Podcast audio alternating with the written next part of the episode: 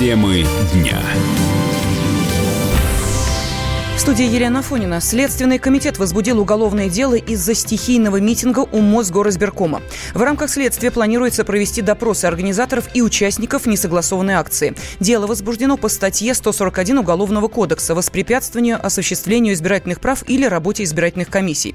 Как рассказал адвокат правозащитной организации «Агора» Дмитрий Динзе, статья предусматривает до пяти лет лишения свободы. Но фигурантам не смогут дать реальный срок средней тяжести преступления. Соответственно, можно говорить, что по таким статьям следственные изоляторы не сажают, если лицо только ранее не судимо или не общественно опасно. Реальные сроки не назначат. Если только там не разбомбили город сберком, каким-либо образом сожгли, там, я не знаю, бюллетени, еще какие-нибудь насильственные действия. Но это, как правило, сопряжены еще с другой квалификацией, если такое насилие идет. А если просто люди отстаивают свои права, я не думаю, что будет применяться строгое наказание. Действительно, экстравагантная статья, которая применяется не так часто. Но фактически я даже не не помню, когда она применялась. В данном контексте она состоит из двух действий. Это, соответственно, нарушение определенных избирательных прав и противодействие, так скажем, этим избирательным правам. Разные методы могут быть. Но в данном случае, когда люди требуют справедливости, я думаю, что это общественно полезные цели, которые преследует общество в лице тех людей, которые выходят там на митинг перед горосберкомом. И, соответственно, здесь не может быть возбуждена уголовная статья. Она возбуждается только для того, чтобы создать, во-первых, прецедентную практику и привлечь людей к уголовной ответственности, для того, чтобы запугать в данном случае общественность, чтобы они не оставили свои права и не пытались каким-либо образом противодействовать тем фальсификациям, которые имеются на выборах. Те, кто ставит себя над законом, должен понимать, что за каждое действие им придется отвечать, отмечает директор Центра политической информации Алексей Мухин. Следственный комитет действует ровно в рамках закона. Если некоторые граждане ставят себя выше закона, вне него, то, боюсь, им придется посидеть и быть осужденными. За закручивание гаек здесь не идет речи. Речь идет о том, что протест ради протеста – это попытка навязать здоровому гражданскому обществу свое болезненное восприятие действительности. Подобного рода вещи должны пресекаться. Возбуждение уголовного дела против кандидатов имеет четкий политический подтекст, считает политик Игорь Драндин эту статью, в общем-то, надо использовать почаще, но по отношению к людям, которые находятся в избирательных комиссиях, в частности, в Мосгоризбиркоме и в ЦИКе. Именно они нарушают уголовное законодательство и избирательное законодательство, потому что не позволяют всем желающим кандидатам участвовать в выборах. Решение о снятии кандидатов – это абсолютно политическая история, об этом всем ясно. Ясно даже тем людям, которые недолюбливают оппозицию. Они видят, что власть боится оппонентов и не пускает их к участию в выборах. Поэтому данное дело, оно лишь усугубит данный кризис политический в Москве, и он, я думаю, перерастет во что-то более глобальное, так как доверие к выборам просто тает на глазах. Следственный комитет действует в интересах граждан, защищая их от несанкционированных митингов, подчеркивает директор Института развития парламентаризма Алексей Чедаев. Надо, опять же, различать реальность политическую и правоохранительную. Я мог бы обсуждать вопрос закручивания гаек, если бы появились политические решения по регистрации или отказе в регистрации кандидата. Это гайки, так сказать, в политической сфере. А когда речь идет о безопасности просто граждан, я не понимаю, какое это имеет отношение к политике. Здесь же речь не идет о том, что люди не должны бороться за свое право зарегистрироваться в качестве кандидата. Здесь речь идет о том, что эта борьба должна вестись исключительно и полностью в правовом поле. Для правоохранительных органов митинги – это риски. Риски, в первую очередь, не то, что в результате них там почему-нибудь с властью что-нибудь случится, а, например, в результате них кого-нибудь задавят в толпе, террористы придут, там что-нибудь сделают нехорошее. То есть это вопрос порядка и безопасности граждан, как участников самих, так и всех остальных жителей города. Несанкционированные акции плохие тем, в первую очередь, что несут существенную угрозу самим их участникам. 14 июля в Москве прошла несогласованная с властями акция, участники которой требовали допустить независимых кандидатов на выборы. В итоге были задержаны 39 человек, среди которых собиравшиеся баллотироваться в депутаты Мосгордумы Илья Яшин, Любовь Соболь, Иван Жданов, Юлия Галямина и Андрей Орел. Украине передали для наказания 64 осужденных в Донбассе. Это сделали в одностороннем порядке. В ЛНР заявили, что такой шаг очень значим и напоминает о доброй воле со стороны республики.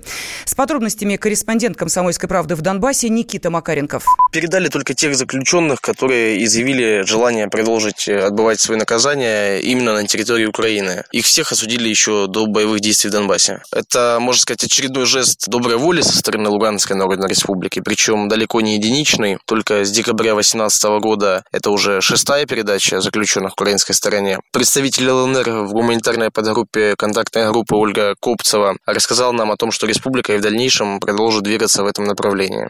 С учетом экономической блокады и политической изоляции, у людей, которые проживают на территории Украины, нет возможности посещать своих родственников, друзей, близких на нашей территории. Поэтому главой республики было принято решение людей, у кого регистрация территории подконтрольное правительство Украины, передать на сторону Украины. Именно в рамках решения главы республики и происходят эти действия. Процесс передачи осужденных прошел в районе моста на линии соприкосновения около счастья. Символично, что украинская сторона прибыла на место в бронежилетах, а вот представители Луганской Народной Республики их не надели ввиду перемирия, которое вступило в силу три дня назад. Правда, Украина его уже не единожды нарушила. На передаче заключенных с обеих сторон присутствовали вооруженные люди, но стоит сказать, что этого требовало законодательство. Происходила все-таки передача людей, которые нарушили закон. Это не пленные, которых освободили, а именно заключенные. А по требованию законодательства для сопровождения такой категории лиц нужна вооруженная охрана. Никита Макаренков, Комсомольская правда, Донбасс. Татьяна Москалькова прокомментировала заявление Киева о возвращении украинских моряков. Уполномоченный по правам человека в России сообщила, что следователи пока не принимали никаких решений. Я переговорила по телефону с моей коллегой, и она пояснила буквально следующее. Людмила Денисова обратилась через МИД следственные органы ФСБ с просьбой изменить меру пресечения военным морякам на не связанную с лишением свободы, а именно на освобождение их из-под стражи под поручительство ее, Людмилы э, Денисовой, уполномоченного по правам человека Верховной Рады. Решений каких-либо по поводу ее заявления на сегодняшний день, насколько мне известно, не принято. Замдиректора Национального института развития современной идеологии Игорь Шатров считает, что потепления в отношениях между Украиной и Россией нет, потому что моряков отпустят только после вынесения приговора скорее всего, действительно они будут выданы. И заслуг украинских э, служб, Украины, э, украинских властей, в частности, э, команды Зеленского в этом, конечно, никаких нет. Думаю, что даже если бы Порошенко оставался у власти, Российская Федерация не пошла бы на какие-то грубые нарушения, да и на какие бы нарушения норм международного права бы не пошла, и вернула бы этих моряков несчастных которые стали жертвой провокации со стороны Порошенко, да, отпустила бы их в их семьи, к родным и близким, которые их ждут. Но вот получилось так, что это произошло как раз в период смены власти на Украине, и э, лавры победителя наденет Зеленский. Ну, я не думаю, что пока можно утверждать, что процесс восстановления отношений пошел каким бы то ни было образом. Мы сейчас наблюдаем инерционные процессы, э, являющиеся следствием ранее начатых событий. Нельзя сейчас предположить, как поступит Зеленский, когда украинские моряки будут отпущены вследствие суда. Ведь он требовал э, их возвращения на родину без суда. Поэтому я думаю, что э, откат назад может быть и в ноябре прошлого года три украинских военных корабля нарушили российскую границу. На борту были 24 военных, в том числе двое сотрудников СБУ. Суд арестовал их и обвинил в нарушении границы. Владимир Путин оценил действия киевских властей как провокацию накануне выборов президента Украины. Владимир Зеленский решил уволить Виталия Кличко с поста мэра Киева. Однако, как рассказал политолог Михаил Погребинский, у президента нет полномочий увольнять мэра. Но Зеленский вправе поставить своего человека на пост главы администрации.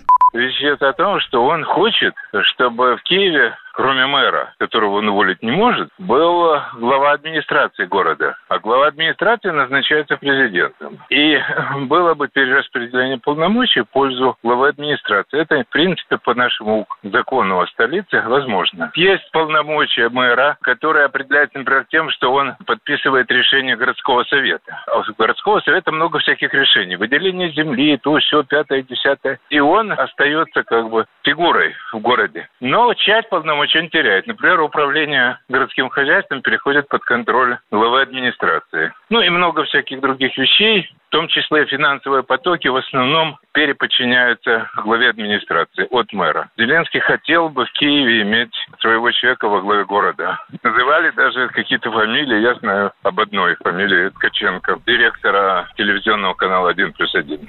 Виталий Кличко, бывший чемпион мира по боксу в супертяжелом весе, был избран на пост мэра Киева в 2014-м и известен своими яркими высказываниями дальнейшие действия и в отношении не только лишь Украины. Есть четкое понимание данного ситуации, и у нас есть, что было, мы об этом говорили, сегодняшняя ситуация, которая есть, и нужно смотреть, какой мы можем, что делать. А сегодня, в завтрашний день, не все могут смотреть. Вернее, смотреть могут не только лишь все. Мало кто может это делать. Если человек одел форму СС, то есть четкое, он окрасил себя в те цвета, которые он окрасил себя. Я не ходил с кабинета, не смотрел. Я проходил, посмотрел кабинет. Кабинет для меня не важно. Я готов работать. Главное, чтобы для этой работы была эффективная, а не там, где ты сидишь встречался с многими милиционерами, которые погибли, с людьми, демонстрантами, которые погибли, и все задают вопрос – проще и говори на понятном, э, на понятном э, языке, на понятном из, для, для людей языке. Темы дня. Опять ты куда-то собрался? Тебе лишь бы из дома уйти А я опять должна дома сидеть, да? Ты только о себе и думаешь Жена опять против?